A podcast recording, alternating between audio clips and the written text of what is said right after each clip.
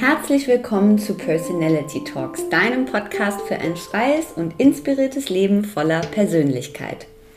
Was will ich, wer bin ich und was brauche ich eigentlich für ein rundum zufriedenes Leben? Tue ich das, was ich liebe? Wenn du dir diese Fragen auch schon immer mal stellen wolltest und keine Angst vor den Antworten hast, dann bist du genau richtig hier bei uns. Ich bin Simone, 36 Jahre alt, Yoga- und Meditationslehrerin und habe zusammen mit meiner Freundin Sabine Personality Mac gegründet. Ein Online-Magazin rund um Persönlichkeitsentwicklung, Self-Care, Wellbeing, Wellness und Empowerment. Personality Talks ist der Podcast zum Magazin, in dem wir spannende Persönlichkeiten, Experten und Coaches zum Gespräch treffen, euch unsere Tipps für ein erfülltes Leben verraten und voneinander lernen. Hallo und herzlich willkommen zu einer sehr besonderen Podcast-Folge, denn ich freue mich sehr, dass äh, mein heutiger Gast Dr. Med Tatjana Reichert zugesagt hat und dass wir einen gemeinsamen Termin gefunden haben. Dr. Med Tatjana Reichert ist approbierte Ärztin und Fachärztin für Psychiatrie und Psychotherapie. Sie hat nach vielen Jahren an der Klinik der Technischen Universität München, wo sie zuletzt als Oberärztin tätig war, in 2011 begonnen als Trainerin in Unternehmen und Behörden zum Thema psychische Gesundheit am Arbeitsplatz zu arbeiten. Seit 2015 ist sie Coach in dem von ihr gegründeten Coaching- und Seminarcafé Kitchen to Soul in München. Und genau dieses tolle Coaching- und Seminarcafé habe ich irgendwann in München entdeckt und mich sofort schockverliebt in diesen Platz, in das Konzept, in die vielen tollen Bücher, die es dort gab. Und seit wir Personality Mac gegründet haben, wünsche ich mir, dass äh, Tatjana Reichert äh, zu uns kommt, mit mir im Podcast spricht und dass sie zugesagt hat, ist eine große Freude. Denn sie ist außerdem Autorin des Buches Das Prinzip Selbstfürsorge, wie wir Verantwortung für uns übernehmen und gelassen und frei bleiben. Und genau darüber sprechen wir heute, über Selbstfürsorge. Was ist das überhaupt und was hat Selbstfürsorge mit unserer Seele zu tun? Warum ist es unsere Hauptaufgabe, dass wir uns um uns selbst kümmern? Aber was hält uns so oft davon ab? Was sind die Hindernisse? Was hat Tatjana selbst davon abgehalten?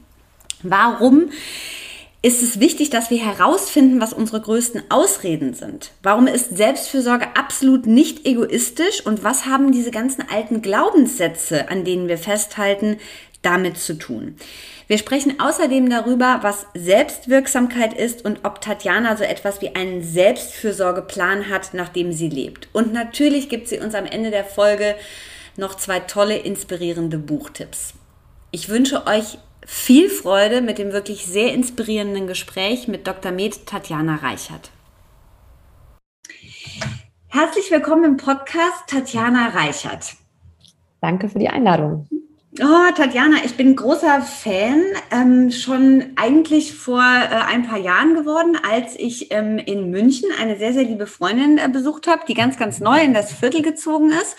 Und da habe ich ähm, Kitchen to Soul entdeckt, erst nur von außen geguckt und dann später auch einen Kaffee getrunken und tausend, äh, in tausend Bücher reingeguckt und gelesen und geschnuppert.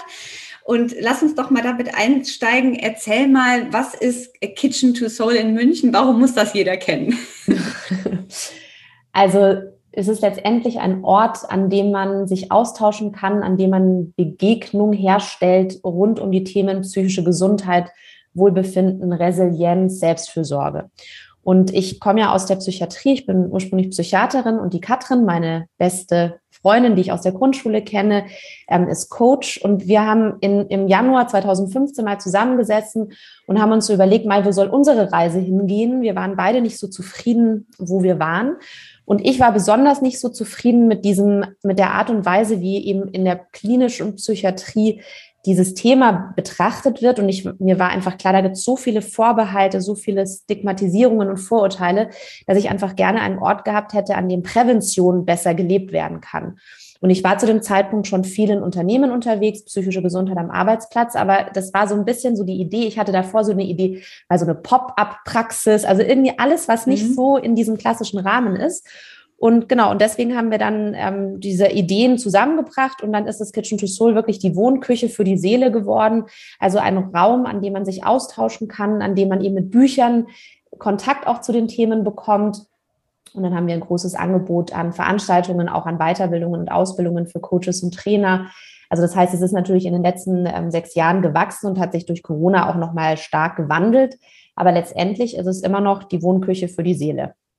Und so schön. Also dieser, ähm, ich weiß nicht, ob das immer noch so ist. Auf der einen Seite war das Café, auf der anderen Seite waren so ein bisschen die, äh, die Coaching-Räumlichkeiten, als ich da war. Und dieses Café an sich ist schon so schön. Und man muss auch nochmal sagen, also die Bücher, die ihr da habt, also diese Aus, Vielleicht ist es auch einfach, dass mich natürlich diese Themen total brennend interessieren, aber die Auswahl der Bücher fand ich, ähm, habe ich so auch noch in keiner Buchhandlung, in keiner Räumlichkeit. Also ich fand einfach diese, diese Mischung und das, was ihr da habt, ähm, hat mich nachhaltig begeistert. Ich habe mich danach tatsächlich gefragt, äh, warum gibt's das, warum gab es das nicht schon? Warum gibt es das nicht woanders auch? Also ja, also toll. vielleicht ganz kurz, es ist tatsächlich jetzt so, dass wir durch Corona das Café umgezogen haben in die anderen Räume genau gegenüber in diesen Eingangsbereich und damit verkleinert haben. Und das ursprüngliche große Café ist eigentlich, sieht immer noch so aus wie vorher, ein bisschen umgestaltet, weil das ist unser größter Workshop- und Seminarraum, den wir für unsere mhm. eigenen Ausbildungen und Veranstaltungen nutzen, aber den wir auch weiter vermieten. Das war einfach so, dass wir uns überlegt hatten, was sollen wir jetzt machen in dieser Zeit? Ähm, Café war jetzt nicht so eine gute Idee, aber Raum haben wir gebraucht und deswegen haben wir das so umgewidmet und haben das jetzt auch noch so behalten. Aber die Buchhandlung, Kaffee, Franzbrötchen gibt's alles weiterhin. Ist jetzt nicht in der Schlörstraße 4, sondern Schlörstraße 1. Aber wir werden auch und haben auch wieder Veranstaltungen eben im Café, ähm, im ehemaligen Caféraum, im Großen. Also das ähm, müssen wir jetzt auch noch gucken, wie wir das dann alles jetzt bespielen, wenn sich die Regeln auch wieder ein bisschen ändern. Ja. Jetzt wollen wir heute ähm, über Selbstfürsorge sprechen. Das ist ja, und ich muss auch sogar sagen, weil als diese Idee wuchs für das Magazin und für das, was wir machen, war immer mein Wunsch, wir müssen irgendwann was zum Thema Selbstfürsorge machen, weil ich die Frau, die dieses tolle Café macht und die auch noch ein Buch dazu hat, die muss da irgendwann mal reinkommen, weil das so toll passt und die würde ich gerne interviewen. Und jetzt bist du da, deshalb freut mich das besonders wenn man jetzt so ein bisschen liest, was du gemacht hast, also Ärztin, Fachärztin für Psych Psychiatrie und Psychotherapie, du warst an der Klinik äh, TU München, ähm, Oberärztin, da bist du jetzt nicht mehr, du bist dann, hast als Trainerin gearbeitet, für Behörden, für Unternehmen, dieses Thema psychische Gesundheit, das hast du schon gesagt, das ist sozusagen dein Steckenpferd. Aber wie kam auch so ein bisschen der Weg raus aus der, aus der Klinikarbeit, aus dieser, ich sag mal, klassischen Ärztearbeit hin, doch eher in Richtung ähm, Unternehmen und dann jetzt sozusagen ja auch ein bisschen ausgerichtet auf Privat- und Einzelpersonen? Mhm.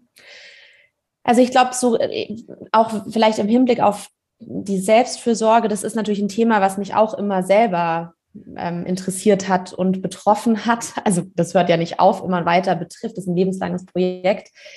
Aber ich kann vielleicht zu weit anfangen, so ganz vorne anfangen. Ich komme aus einer Familie, wo, also mein Vater ist auch Arzt, ist auch natürlich damit auch Unternehmer gewesen, eine Praxis gehabt und ähm, wo dieses also ja auch noch protestantisch geprägt, wo dieses Thema mit Produktivität so ganz stark im Vordergrund stand. Das heißt, ich bin aufgewachsen mit dem, ich muss immer produktiv sein, ich muss immer leisten. Zumindest ist es so bei mir angekommen. Ich habe da schon mal mit meinen Eltern drüber diskutiert. Die meinen, sie hätten es gar nicht so gemeint, aber bei mir kam es so an. ähm, und so bin ich auch in der Klinik gewesen, in einer ganz starken hierarchischen Struktur und habe immer versucht, es meinem Oberarzt recht zu machen, meinen anderen Kollegen recht zu machen. Also ich war immer schön fleißig, brav und angepasst habe aber eigentlich ganz hohe Werte im Bereich der Selbstbestimmung.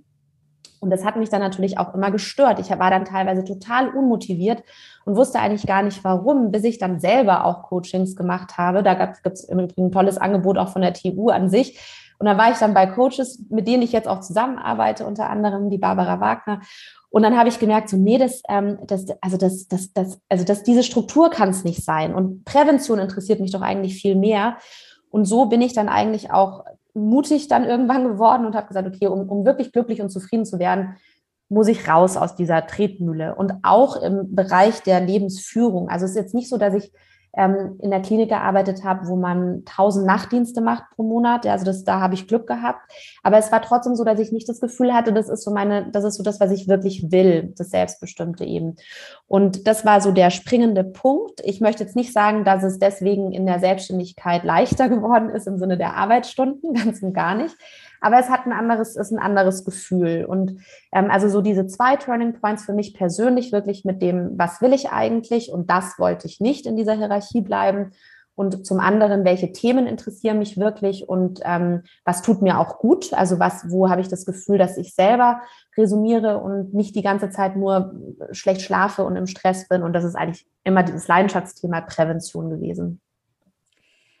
Die, ähm, der Fokus auf die Selbstfürsorge, würdest du sagen, das kam schon auch, weil das bei dir äh, immer ein Thema war, was vielleicht bei all der äh, Produktivität und diesem Leisten wollen immer so ein bisschen hinten runtergefallen ist? Und auch dein Weg war sozusagen äh, darüber herauszufinden, mehr, wie du das auch für dich besser integrieren kannst? Ja, ganz sicher. Also das, das Lustige ist, dass ich jetzt nie ein Buch schreiben wollte, sondern ähm, auf mich wurde auch wieder über Kitchen to Soul der Verlag aufmerksam und haben, dann haben die mich gefragt, ob ich das machen würde. Und dann hatten die schon so gefragt, was sind meine Lieblingsthemen? Und ich halt so, ja, Resilienz. Und mhm. da war das, der Begriff Selbstfürsorge noch gar nicht so in meinem Kopf oder auch noch gar nicht so Thema insgesamt. Aber eigentlich ist es ja trotzdem immer die Frage, wie kann ich bei Kräften bleiben? Wie schaffe ich das, mich so zu auszubalancieren, ähm, dass ich eben, also jetzt nicht nur gesund bleibe, das ist so natürlich das eine, aber vor allem für mich persönlich auch, dass ich Freude habe und behalte. Also ich habe schon gemerkt, dass es Phasen in meinem Leben gab, wo ich eigentlich immer nur abhaken wollte. Also das habe ich auch, glaube ich, geschrieben im Buch, dass ich wirklich auch, das war auch in der, an, am Anfang der Kitchen to Soul Zeit, wo so viel auf einmal kam und wo ich auch aus Angst heraus, also ja doch auch aus Angst oder Sorge, dass Existenz und auch aus diesem Getriebensein, du musst alles versuchen, was geht, immer mehr, immer mehr, immer mehr machen. Also es gibt da keinen Punkt, wo es genug gewesen wäre. Also äh, habe ich dann schon gemerkt, okay, das ist das, dieses Abhaken und dieses eigentlich nicht mehr genießen können, das kann es ja auch nicht sein. Es kann nicht sein, dass ich am Ende der Woche einfach nur froh bin, dass die Woche vorbei ist. Und deswegen habe ich mich natürlich schon sehr auch mit dem Thema selbst beschäftigt habe aber vor allem in den ganzen Workshops mit eben den zum einen Unternehmen, aber natürlich den Privatpersonen, Mitarbeitern, auch mit meinen Patienten, ähm, habe ich natürlich gemerkt, das ist die Hauptfrage. Also wie schaffe ich es denn, einen Ausgleich zu finden, eine Balance zu finden, mich das auch zu trauen, ähm, um, um möglichst gutes Leben zu haben. Und was glaubst du nach all der, äh, nach dem Buch, nach all der Arbeit, nach all den Einblicken, die du bekommen hast, glaubst du, es gibt den einen zentralen Punkt, der, ähm, der allen weiterhilft? Oder glaubst du, dass es ähm, rund um das Thema doch immer auch sehr individuell ist? Also es ist natürlich individuell, dass jeder für sich selber schauen muss, was sind so meine Stellschrauben. Aber was ich jetzt auch nach dem Buch und mit der Auseinandersetzung noch stärker mit dem Thema und auch dem weiter forschen in diesem Themenbereich und weiter gucken, was sich immer stärker abgezeichnet hat und was ich glaube, was wirklich der Kern ist, ist dieses, ist dieses Thema eigentlich der Selbstverantwortung und der Selbstbestimmung, was jetzt im Übrigen ein neues Buch wird. Ah, wie schön. Genau, das ist, kommt nächstes Jahr im Kösel Verlag raus, was ich äh, schreibe ich zusammen mit der Claudia Pusch. Ähm, weil das, glaube ich, ist der Hauptpunkt, dass vor allem Frauen sich sehr, sehr stark ausrichten an dem, was sie glauben, dass die Erwartungen von anderen sind. Und deswegen nicht zu dem Punkt kommen, wo sie sagen, ich mache mein Ding, sondern das ist dann egoistisch. Und das muss ich jetzt noch nicht mal unter dem Begriff der Selbstfürsorge eben zusammenfassen, sondern eher so im Sinne von, also das, das größte Hindernis ist eigentlich so dieses, ich traue mich nicht, mein eigenes Leben zu leben, weil ich die ganze Zeit im Kopf habe, das soll ich tun, das muss ich machen, dem muss ich es recht machen, habe ich die Bedürfnisse der anderen erfüllt.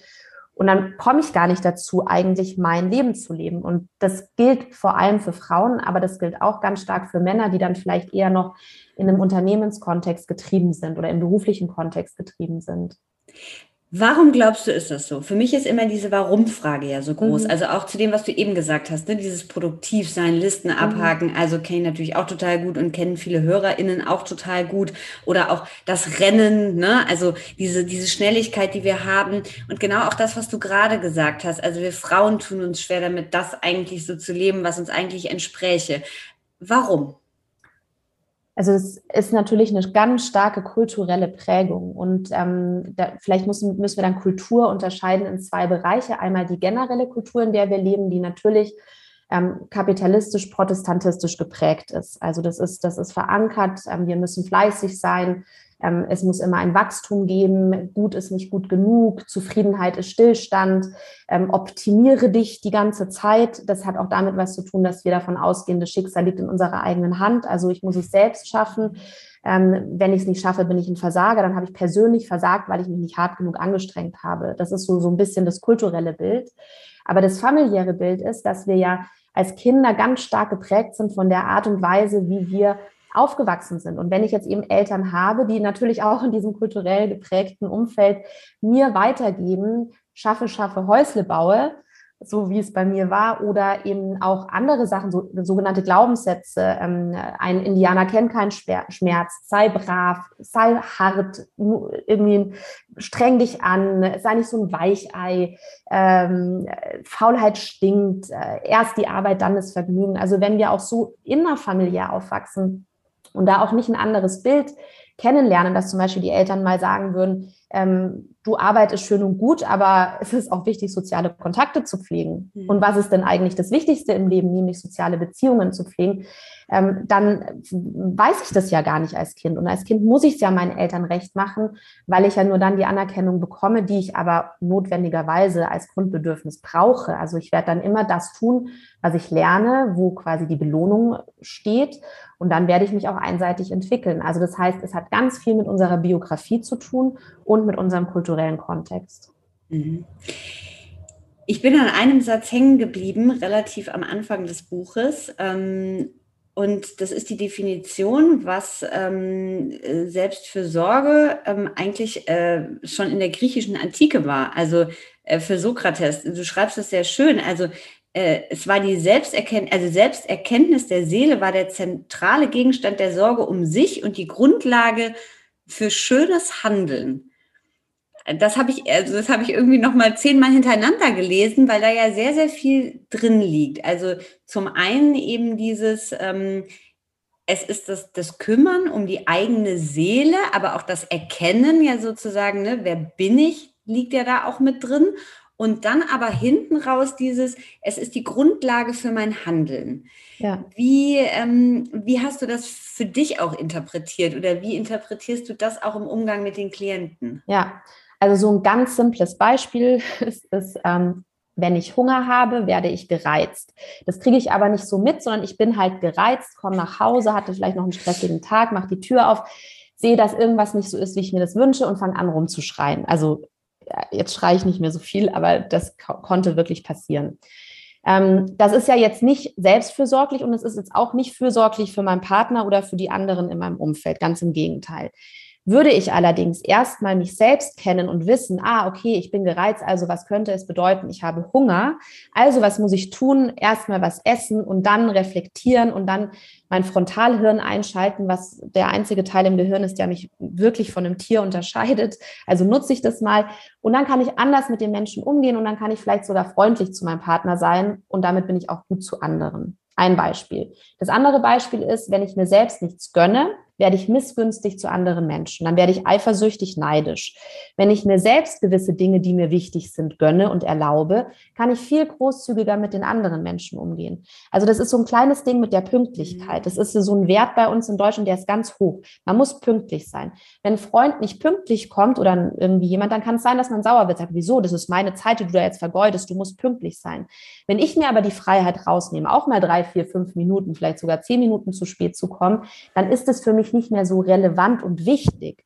Also das heißt, es, dieses sich selbst zu hinterfragen, jetzt, ich meine das nicht im, im ewigen über im Kreis drehen und Nabelschau zu betreiben, sondern wirklich im Sinne von auch mal zu überlegen, was macht mich denn aus, was, wie reagiere ich denn auf Situationen, wann bin ich im Stress, ähm, was brauche ich denn, was sind meine Bedürfnisse, wie kann ich die erfüllen, dann werde ich insgesamt ausgeglichener und kann anders mit den Menschen umgehen. Und ich glaube, das haben ganz viele Eltern auch während der Corona-Zeit im Homeoffice und Homeschooling erlebt. Wenn es immer nur um die anderen geht und immer nur um die Kinder und wie kann ich das alles erfüllen und die Arbeit und man selbst auf der Strecke bleibt, dann hat man keine, dann ist man nicht mehr ausgeglichen, hat man keine Energie mehr übrig. Und so habe ich das quasi übertragen. Und die Beispiele, also da habe ich gerade wieder gedacht, das ist auch das, was ich äh, an dem Buch sehr liebe und ich glaube, weshalb man sich dann immer sehr gut auch damit identifizieren kann. Die Beispiele, die du genannt hast, ne? also man hat Hunger und kommt nach Hause und ist gestresst und ich fand es auch besonders gut, dass du das gerade erwähnt hast mit dem Schreien. Ich schreie auch, manchmal mehr, manchmal weniger. Ich finde es auch total gut, dass man äh, trotzdem, man, also ich habe das auch, wenn ich es ausspreche, man, man hat ja doch immer, man schämt sich ja immer kurz so einen Moment dafür, Mist, ne? ich sage, dass ich schreie, aber auch da denke ich, ich habe es gerade nochmal gedacht in so einem Podcast, also man muss muss es auch sagen und es ist auch total gut, es zu sagen, weil es für andere auch nochmal wieder so ein, ach, die schreien auch. also ne, so ein, ähm, ja, vielleicht eine kleine Erleichterung mit sich bringt.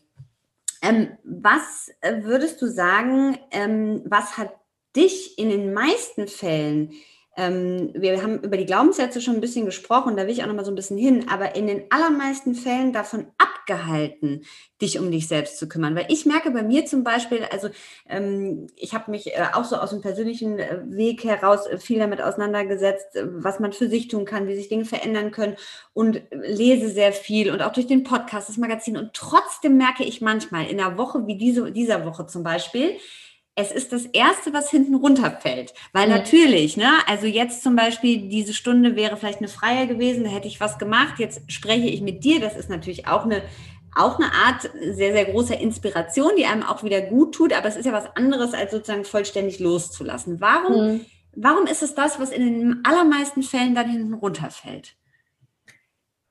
Ähm, das sind mehrere Sachen. Also es ist einmal eine Priorisierung. Also wenn ich sage, ich bin an erster Stelle, das, was ich in meinen Kalender als quasi gesperrte Zeiten eintrage, das ist das Haupt, also das bleibt gesperrt. Ja, da vergebe ich nichts, egal was passiert. Also das ist eine, eine Priorisierung an erster Stelle.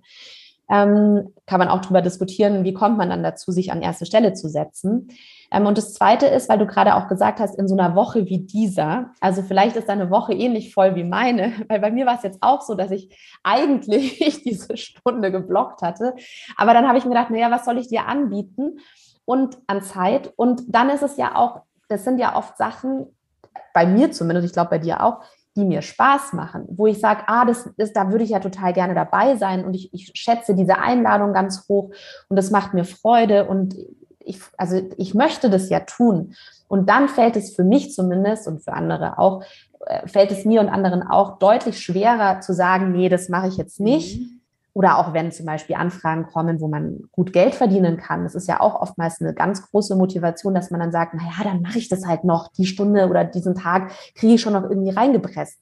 Und am Ende merkt man dann so, na toll, war ja doch ein bisschen viel. Also ich glaube, es ist, es ist, also zumindest ich arbeite da ja auch weiterhin dran. Bei mir ist es wichtig, dass ich zum einen frühzeitig meinen Kalender präpariere, also jetzt schon fürs erste Halbjahr 2022, dass da ganz klar ist, welche Zeiten kann ich wie vergeben ich habe jetzt, ich bin ja selber im Coaching auch weiterhin, also auch so ganz mhm. transparent. Ich glaube, das ist, also ich, ich sage mal, das ist so die Wellness, Wellness für die Seele. Mhm. Warum soll ich das nicht machen? Und da habe ich jetzt erst am Montag darüber gesprochen, ich brauche so ein Post-it und jetzt fällt es mir ein, ich habe es noch nicht umgesetzt, dass ich das an meinen Bildschirm hänge, wo ich mich daran erinnere, ähm, bevor ich einen Termin vereinbare, überleg noch mal ganz kurz, passt dir das wirklich und wird dir das dann, wenn du in diesem, wenn du dann in diesem Termin sitzt, wird es dir dann immer noch passen? Also das so, so ein mhm. bisschen noch, noch vorher zu gucken und eben schon wirklich so dieses, diese Erfahrung, sich immer wieder in den Kopf zu holen. Ähm, es geht mir einfach besser, ich bin ausgeglichener, wenn ich es nicht ganz so voll fropfe. Und das passiert auch nichts, wenn ich jetzt ähm, die Termine ein bisschen lockerer verteile. Ähm, so. Also, aber das, ich glaube, diese Priorisierung ist ganz häufig so ein erstes Thema. Mhm. Die Glaubenssätze. Ähm, was hast du da für dich? Also es ist ja unwahrscheinlich spannend, sich mal so äh, Klassiker an Glaubenssätzen anzugucken und dann ähm, so anzukreuzen oder einzukringen. Oh, das ist einer. Oh, den habe ich auch. Oh nein, und der noch und der noch und der noch. Die hast du auch in deinem Buch aufgezählt. Was war für dich gerade im Bereich sozusagen Selbstfürsorge der Glaubenssatz, der so, man hat ja dann einige, die richtig sowas aufknacken. Also was war der, der bei dir richtig so nochmal was geöffnet hat oder wo sich was gelöst hat? Ähm, bei mir persönlich ist es ja wirklich, ist es, also zumindest habe ich das für mich so identifiziert, dass mit diesem Produktiv Produktivsein, das hat, also das mhm. ist für mich ganz stark und daran, den zu bearbeiten, das hat mir gut getan. Und das andere mit den anderen, ich darf andere nicht enttäuschen oder ich muss es anderen recht mhm. machen. Aber eigentlich ist es mehr, ich, ich ich möchte an, also es ist vielleicht gar nicht so, ich darf nicht, sondern ich möchte andere nicht enttäuschen, weil ich will auf gar keinen Fall, dass sich andere schlecht fühlen. Also ich habe vielleicht, ich meine, nicht, um, nicht umsonst bin ich Ärztin geworden. Also ich habe so ein ganz hohes Bedürfnis, dass sich andere wohlfühlen. Und wenn ich jetzt irgendwie mal eine Grenze setzen muss oder was absagen möchte, dann habe ich oftmals Angst, in Anführungszeichen, dass ich da mit anderen vor den Kopf stoße und andere enttäusche, dass die sich da nicht so gut fühlen. Und das kann ich ganz schlecht aushalten. Also das ist bei mir so mhm. noch Thema. Wenn du dich damit auseinandersetzt, wo die Sachen herkommen, äh, jetzt bist du als Fachärztin für Psychiatrie und Psychotherapie und du bist aber ja auch im Coaching-Bereich und teilweise ne, gibt es da ja auch mal so ein bisschen äh, andere Auffassungen davon. Also bist du eher jemand, der sozusagen dem klassisch psychotherapeutischen Sinne tatsächlich immer noch mal wieder guckt, wo kam das her? Liegt das in meiner Vergangenheit, wie ich aufgewachsen bin, was du schon gesagt hast? Oder äh, bist du doch mehr, dass du mittlerweile eigentlich mehr daran in die Coaching-Richtung tendierst und schaust, okay, wie kann ich das eigentlich aktiv verändern und ich habe genug angeschaut, wo es herkommt? Ja, also ich bin ja Verhaltenstherapeutin, da schaut man jetzt eh nicht so viel in die Vergangenheit. Mhm. Aber bei, also übrigens, ähm, Coaching-Ansätze bedienen sich ja fast ausschließlich aus therapeutischen Ansätzen, weil die mhm. Therapien mhm. sind wissenschaftlich evaluiert und im Coaching ist das nicht immer so der Fall. Und da nimmt man quasi Techniken, die schon evaluiert sind, aus den therapeutischen Schulen und bringt die dann in das lösungsorientierte oder systemische Coaching, ähm, natürlich mit einer anderen Auf, mit einem anderen Auftrag und mit einem anderen Klientel. Das, ähm, aber es ist, also von den Techniken überschneidet sich das ganz stark.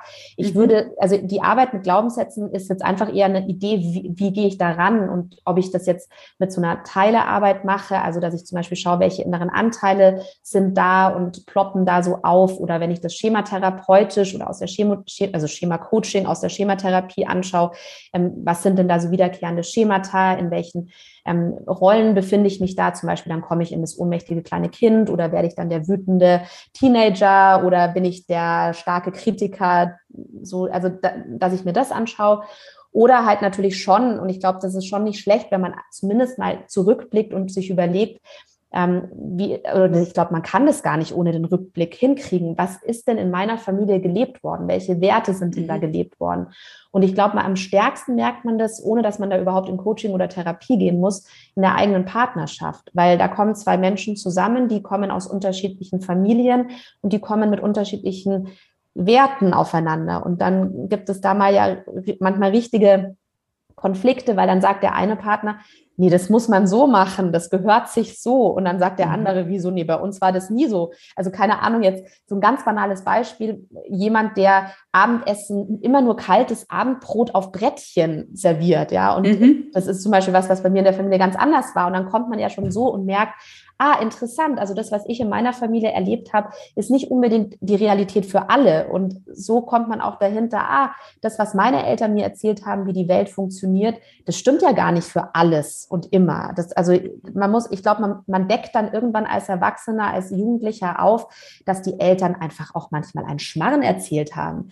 Ja, also nicht böswillig, aber weil, nee. klar, weil die halt auch geprägt sind, ja. Und dieses sich davon zu lösen und nochmal zurückzuschauen und das neu zu evaluieren und das nochmal zu hinterfragen und zu sagen, wirklich, was passiert eigentlich, wenn ich meinen Teller nicht aufesse? Oder ähm, ist es echt so dringend notwendig, dass äh, der Abwasch immer am selben Abend gemacht wird? Ja, also das immer so dieses, man macht das so. Ähm, da, das ist spannend und da, da schaue ich natürlich auch zurück mit den Klienten oder Coaches. Also das, da bleibt es nicht aus, dass man da auch mal nachfragt. Mhm. Warum ist Selbstfürsorge nicht egoistisch und woher kommt überhaupt, das habe ich mich auch beim Lesen gefragt, woher kommt diese Auffassung, ähm, dass wir irgendwie uns so ein bisschen eingetrichtert haben, gesellschaftlich, vor allem Frauen, dass es egoistisch ist. Und da gibt es ein schönes Zitat, was du auch im Buch hast, äh, das ähm, fand ich sehr schön auch. Da schreibst du, wer die innere Ruhe besitzt, fällt weder sich noch einem anderen zur Last. Ja, das ähm, habe ich bestimmt zitiert. Gell? Das ist, ja. ich weiß, genau, ich, äh, ich habe das, ich, das finde ich einen ganz schönen Spruch. Danke, dass du ganz mich daran toll. erinnerst. Genau, ich lese, ich lese mein Buch ja auch nicht immer, aber also ich habe schon lange nicht mehr gelesen. Aber das sind tatsächlich, dieser Spruch hing ganz lang bei mir am Schreibtisch, also schon in mhm. Studienzeiten, weil ich eher mhm. immer so, so ein, ein, eine Hurrassel oder so huddelig und innerlich unruhig war. ja, also genau, ähm, die, warum dieser Egoist, dieser, dieser Gedanke des Egoistischen, ich glaube, das ist auch wieder so eine ganz starke kulturelle Prägung und die hat schon mit unserer christlichen Religion grundsätzlich zu tun oder unserer christlichen Kultur zu tun. Ähm, im, im Sinne der Selbstlosigkeit, also so dieses, ähm, ja, also so missverstandene Selbstlosigkeit, dass man eben gar nicht so wirklich für sich selbst guckt, sondern eher für den anderen und dass das so gewertschätzt wird, dass das das ähm, favorisierte Verhalten ist. Mhm. Und ich glaube auch, weil wir es dann eben auch nicht gelernt haben. Ja, also das, das, und das können Männer tatsächlich zu einem großen Teil besser als Frauen, weil Frauen halt dann auch noch so dieses, zum einen ja schon genetisch fürsorglicher sind. Also da, jetzt können wir diese ganze Gender-Debatte aufmachen, aber es gibt aus meiner Sicht es gibt einfach krasse biologische Unterschiede zwischen Männern und Frauen. Und einer davon, und das ist natürlich hormonell auch bedingt, aber einer davon ist eben auch so diese Prägung in der Evolution. Die Frau schaut fürsorglich nach dem Rechten, dass es allen gut geht, dass es den Kindern gut geht. Und das ist schon mal vorgegeben. Und da, das ist schwer, gegen seine Natur zu kämpfen. Das klingt jetzt total komisch, wenn ich das so sage, aber da, das ist schon mal eine Sache. Und die andere Sache ist halt, dass es dann weiter so geprägt wird auch. Und dass das, das, das Verhalten ist, was immer wieder unterstützt wird. Ah, sehr schön. Also man sieht es in den, in den Sprüchen ähm, im Poesiealbum früher so. Man darf nicht stolz sein, sei brav und bescheiden, äh, falle nicht auf. Ähm, und dann gibt es so Sachen wie Hochmut kommt vor dem Fall. Also alles, was sich so ein bisschen nach vorne stellt oder wo man sagt, ah, jetzt bin ich aber mal dran, das ist dann gleich, hui, was ist da denn los? Also ich glaube, das hat damit auch viel zu tun. Aber genau, es ist eben nicht egoistisch. Ähm, soll ich dir ein Beispiel nennen, was, was auch gar nicht von mir kommt, sondern von, von dem letzten Lektor, der das Buch dann gelesen hat. Ähm, der hat gesagt, und es ist lustig, dass ich nicht auf das Beispiel gekommen bin als Medizinerin, aber der hat es gebracht, und zwar, wenn wir uns das Herz anschauen. Mhm. Genau. Wohin schickt denn das Herz das sauerstoffreiche Blut zuerst? Und dann sagen ganz viele ja ins Gehirn oder äh, keine Ahnung, Leber, Niere oder die Lungen. Aber eigentlich schickt es, oder ist nicht eigentlich, sondern es schickt das sauerstoffreiche Blut zuerst in die eigenen Herzkranzgefäße, weil wenn es sich selbst nicht versorgt, dann stirbt es ab und dann ist es überhaupt nicht mehr für Nutzen für den ganzen restlichen Körper. Also so diese, diese Wahrnehmung dessen, dass wenn wir nichts haben an Energie, dann können wir nichts geben. Wenn wir, äh, also wenn wir uns als Krug vorstellen und wir haben nichts mehr in unserem Krug, dann können wir aus dem Krug nichts mehr gießen. Also es ist, es ist absolut notwendig, dass wir um, uns um uns kümmern. Und zwar so krass, dass wenn wir das nicht tun, werden wir ja zur Belastung für andere, weil wir dann irgendwann zusammenbrechen. Und dann müssen die anderen auf uns Rücksicht nehmen. Und das kann es ja eigentlich auch nicht sein. Mhm. Ähm, wie wichtig ist das Warum in diesem Zusammenhang? Äh, da gibt es ja auch ein Beispiel für in dem Buch. Also wenn das Warum sehr stark ist, dann halten wir ähm, auch schwierigere Situationen aus oder ne, gehen auch durch Situationen hindurch, die, die uns schwer fallen. Gab es da für dich in diesem Zusammenhang also das eigene Warum zu finden? Warum mache ich etwas? Hat dich das auch in Sachen sozusagen Selbstfürsorge weitergebracht? Ja, also ich glaube, das ist für mich wichtig gewesen, weil ich, wenn immer, also ich arbeite da immer noch dran, weil ich gemerkt habe, dass wenn ich nicht ganz präzise weiß, was ist mein inneres Navigationssystem, also was ist, was sind meine Werte, was ist das, was ich wirklich will, ähm, dann kann ich ganz schlecht priorisieren. Und dann ist alles so interessant oder auch nicht interessant oder fremdbestimmt, weil ich denke, ah ja, das muss ich auch noch machen, eben wegen meiner Glaubenssätze unter anderem, mhm. dass ich dann ganz, also dass es mir dann ganz leicht passiert, dass es dann eben am Ende nichts mehr übrig bleibt an Zeit oder an Energie für mich. Ähm, insofern war das für mich wichtig, jetzt nicht so sehr, um schwere Zeiten durchzustehen, sondern eher im Sinne von schon so perspektivisch eine Art von Kompass zu haben, eine, so eine Leitstern, eine Richtlinie, wo ich weiß, daran kann ich mich orientieren. Also zum Beispiel jetzt auch in der Selbstständigkeit, will ich das machen, will ich das auch noch annehmen? Also wie fokussiere ich mich? Und dafür muss ich schon erstmal geklärt haben, was ist mir eigentlich wichtig? Ähm, wo sehe ich auch für mich den größten Sinn? Und das ist natürlich die Freiheit, die ich jetzt habe, dass ich jetzt auch demnach mich ausrichten kann, dass ich sagen kann, ich mache jetzt halt vor allem die Dinge, die mir wirklich wichtig sind, mir Bedeutung, also ja, für mich bedeutungsvoll sind mir Spaß machen. Nicht nur Bedeutung, sondern auch Spaß. Glaubst du daran, dass es immer, ähm, dass es immer einen Grund dafür gibt, warum wir gerade in der einen oder der anderen Situation stecken? Oder jetzt auch an deinem Beispiel, also warum du jetzt ne, in dieser Arbeit mit dem Café und dem Coaching, hat das für dich, also wie siehst du das? Hm, ich glaube, da muss ich nochmal nachfragen. Was meinst du ja. dem Zusammenhang mit warum? Also dieses, da, ja. Da gab es das, ähm, also das ähm, gab es im Buch, erwähnst du es auch, ein bisschen zurückgehend auf Jens Korsen, dieses mhm. da, wo ich bin, da will ich auch sein und dieses mhm. auch, es gibt Gründe, warum wir da sind, wo wir sind. Ja. Da ging bei mir nochmal so eine Gedankenschleife los. Also vor ungefähr zehn Jahren war ich in einem Job, äh, der mich sozusagen ausgebrannt hat und durchgedüdelt hat äh, jetzt mache ich sehr viele Sachen, die ich gerne mache, neige aber auch immer wieder dazu, düpp, düpp, düpp, düpp, düpp, also eins mhm. aufs andere zu bauen, wie du das eben gesagt hast. Aber immer noch mal dieses so, also ich fand das noch mal so sehr, sehr bedeutsam auch, ähm, weil es ja auch sagt, also dass wir immer wieder auswählen, ne? Also dass mhm. wir immer wieder selbst so aktiv überprüfen können. Also ist das das, wo ich sein will? Ja. Ja, genau. Also ja, weil man könnte ja diese Frage auch, ähm, könnte man ja auch philosophisch beantworten oder spirituell, mhm. so wieso bin ich an dem Ort, an dem ich mhm. bin. Aber klar, also ähm, es gibt einen Grund, da hast du vollkommen recht. Und das ist, irgendwas hat mich ja dahin gebracht. Also wenn ich jetzt überlege, ich habe jetzt tatsächlich nachher noch ein Coaching und gerade denke ich mir so, oh, puh, eigentlich hätte ich das jetzt mal nicht annehmen sollen, sondern ich würde es dann ganz gerne eigentlich auch immer mal heimgehen. Aber gut, dann sitze ich dann nachher im Coaching und da sitze ich ja nicht ohne Grund, weil ich zum Beispiel zugesagt habe, weil ich mich entschieden habe, diesen Termin zu vergeben oder anzunehmen. Mhm. Und das hat ganz viel, warte, ich trinke mal gerade einen Schluck. Sehr gern. Und das hat ganz viel damit zu tun, eben auch so eine Bewusstheit darüber zu haben, dass ich nicht fremdgesteuert werde tatsächlich. Es fühlt sich oft so an, aber letztendlich bin ja immer noch ich derjenige oder diejenige, die dann am Schluss entscheidet, wie verfüge ich über meine Zeit, was mache ich da. Selbst wenn man Kinder hat, ich habe ja keine Kinder, aber selbst wenn man Kinder hat, und dann ist man sehr viel stärker fremdbestimmt als jetzt ich mit keinerlei Verantwortung in die Richtung. Aber selbst dann hat man ja auch diese, in meisten Fällen diese Entscheidung hoffentlich bewusst getroffen und kann dann auch immer noch gucken, in welchem Ausmaß findet es statt. Also ich kann manche Verpflichtungen nicht komplett abgeben. Und das wäre ja auch vielleicht moralisch manchmal verwerflich. Aber ich kann immer noch gucken, in welchem Ausmaß, auch in welcher Haltung. Das macht mich ja auch frei. Wie bin ich dem gegenüber eingestellt? Also wenn ich jetzt auch vielleicht eine pflegebedürftige Mutter denken würde, dann würde ich sagen, ja, das kommt ja drauf an. Natürlich muss ich die vielleicht pflegen, weil ich das auch möchte und mich da moralisch verpflichtet fühle, meinetwegen.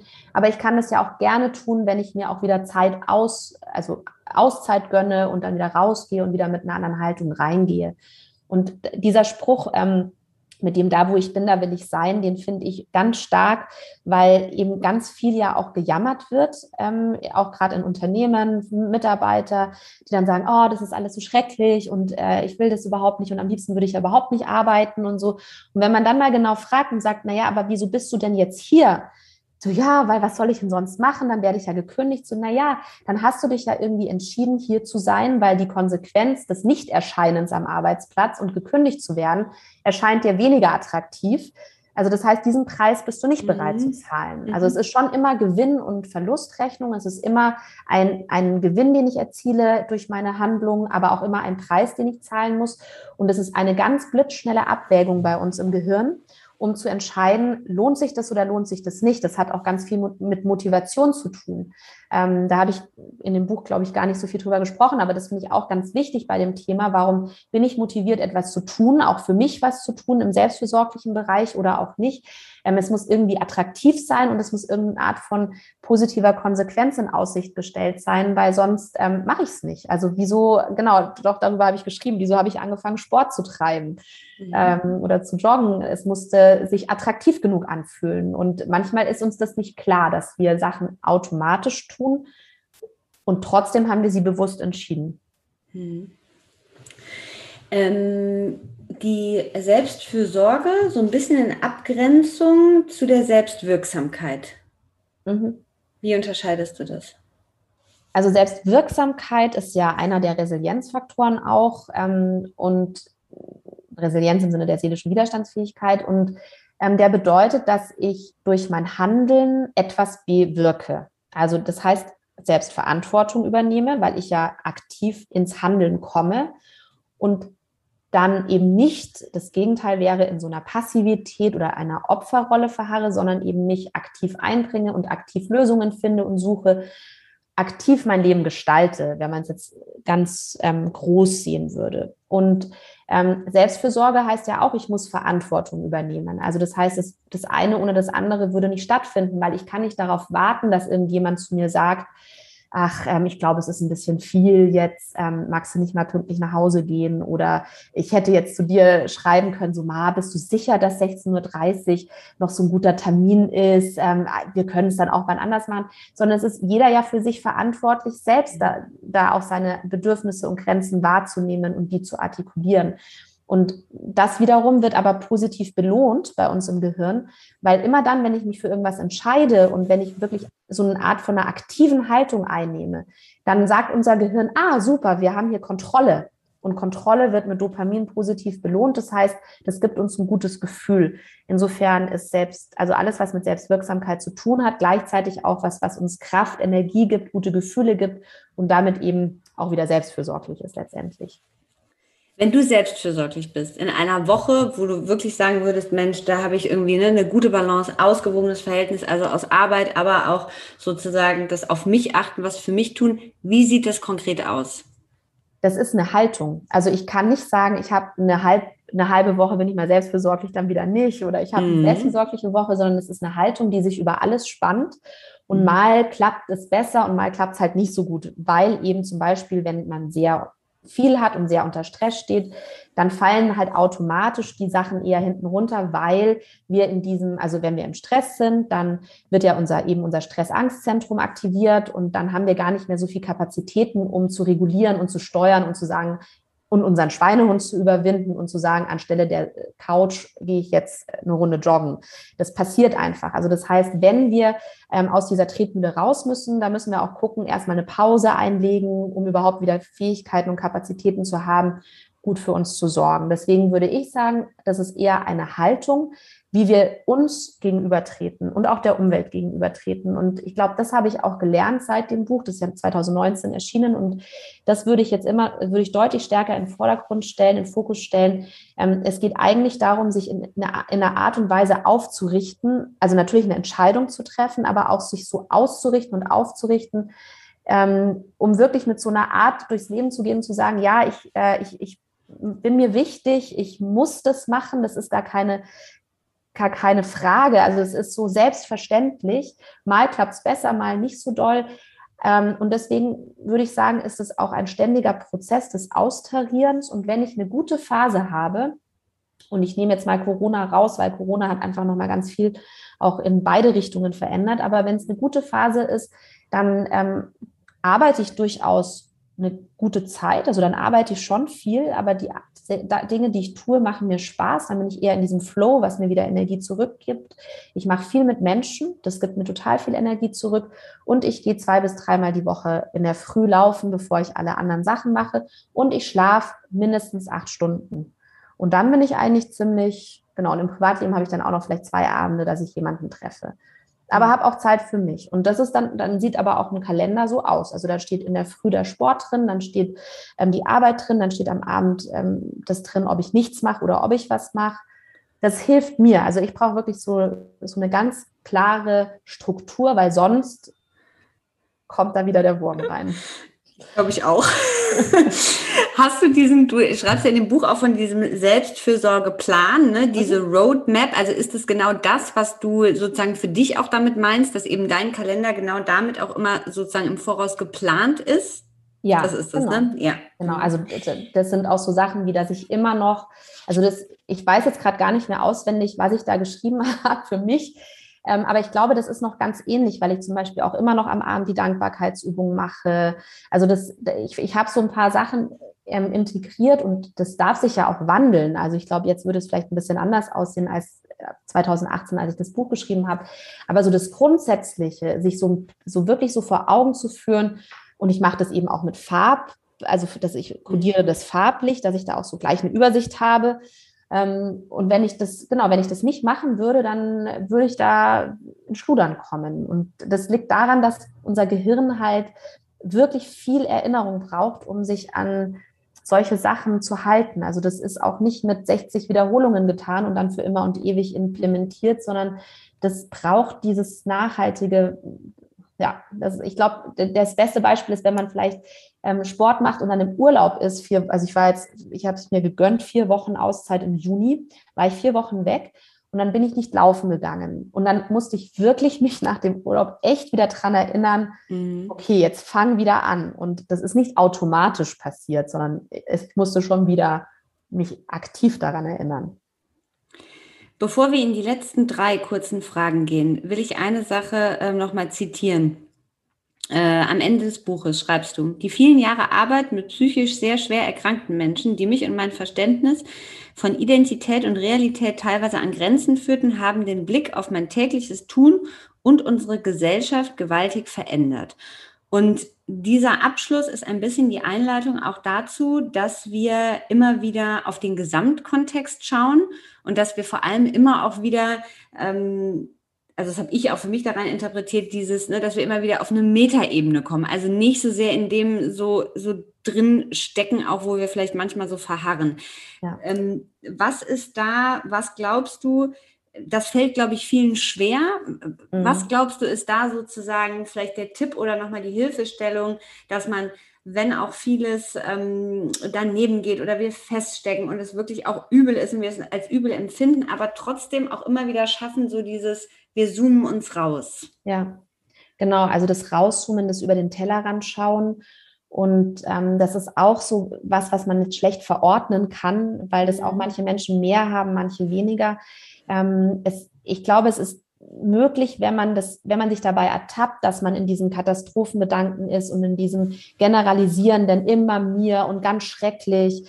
Wenn man das so ein bisschen bemerkt oder vielleicht auch mal den Partner oder Freunde zur Hilfe nimmt, die sagen, du, wenn dir das auffällt, stups mich doch mal an, weil dann könnte man es relativieren. Dann könnte man zumindest mal, wenn man die Nachrichten schaut, ein bisschen Mitgefühl aufbringen für die Situationen auf anderen Erdteilen und dann könnte man zurückkommen und sagen, also ich muss mich deswegen jetzt nicht schlechter fühlen. Das ist so eine, also muss man aufpassen, dass man nicht nach den mhm. Nachrichten schauen und dann denkt, oh mein Gott, und mir geht so gut und denen so schrecklich und jetzt fühle ich mich noch schlimmer als vorher.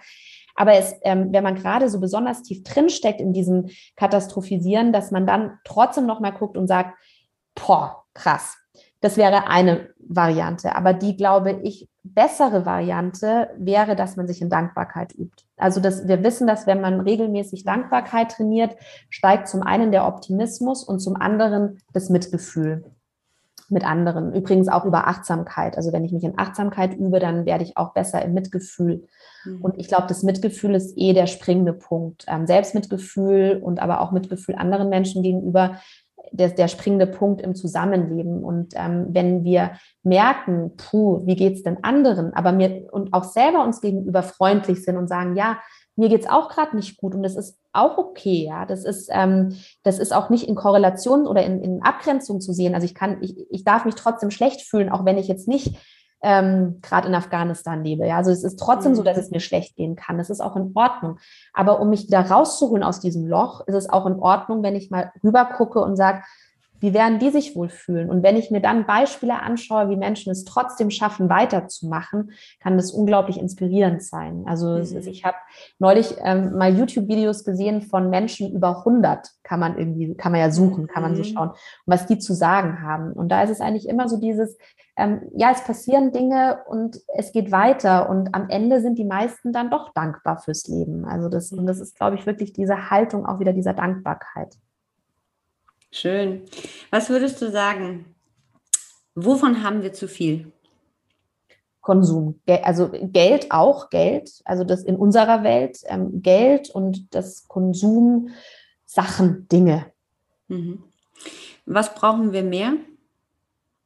Mitgefühl, tatsächlich Mitgefühl und selbst gegenüber, und selbst gegenüber und anderen gegenüber, und dieses Mitgefühl ist dann der Schlüssel zum Selbstwert. Und dann brauchen wir nicht mehr die externen Dinge, um uns zu beweisen, dass wir wertig und wichtig sind. Schön. Und da schiebe ich eine dazwischen, weil die habe ich aus deinem Buch. Ähm, was würdest du sagen? Die eine Frage ist ja so ein bisschen dieses, wer möchtest du gewesen sein? Aber ich gehe auf die andere, die da mit drin steht. Und zwar, wenn du es zusammen oder runterbrechen müsstest, wofür lebst du? Auch was auf meinem Grabstein stehen soll, wofür lebe ich?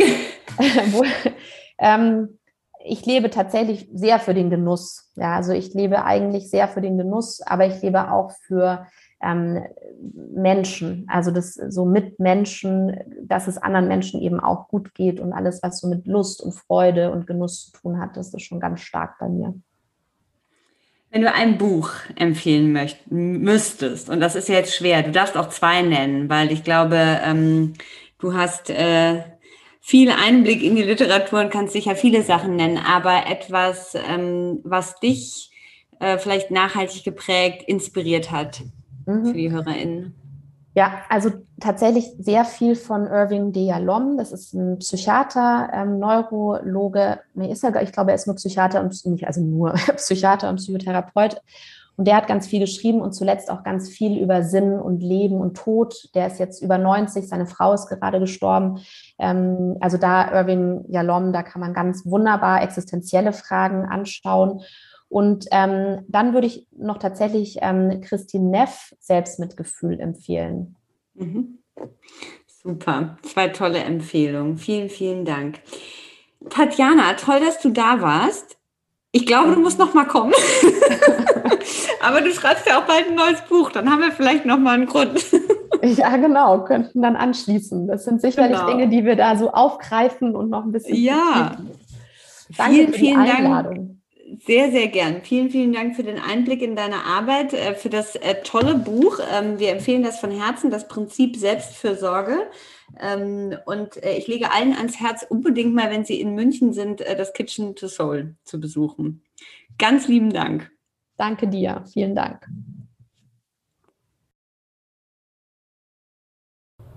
Also ich stelle fest, was auch wirklich gut für unsere Seele ist, ist eine Stunde bestes Gespräch und ich hoffe eine Stunde, knappe Stunde äh, beste Unterhaltung für euch.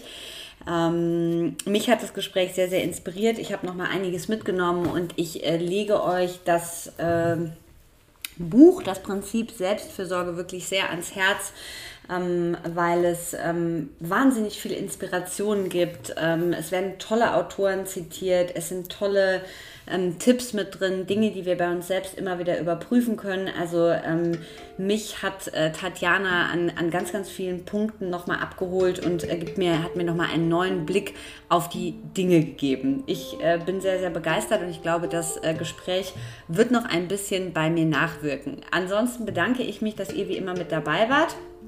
Ihr wisst ja, ihr findet den Podcast auf Spotify und iTunes. Wir freuen uns sehr, sehr, sehr, wenn ihr eine Bewertung da lasst. Noch mehr freuen wir uns, wenn ihr den Podcast weiterempfehlt. Ähm, schickt uns gerne auch, äh, wenn ihr Wunschgäste habt, lasst uns wissen, äh, wen ihr im Podcast hören wollt und wenn ihr sonst Anregungen habt. Und ansonsten freuen wir uns, wenn ihr uns auf Instagram folgt und den Newsletter abonniert. Ich wünsche euch eine gute Woche und wünsche mir für euch, dass ihr Selbstfürsorge in euer Leben integrieren könnt.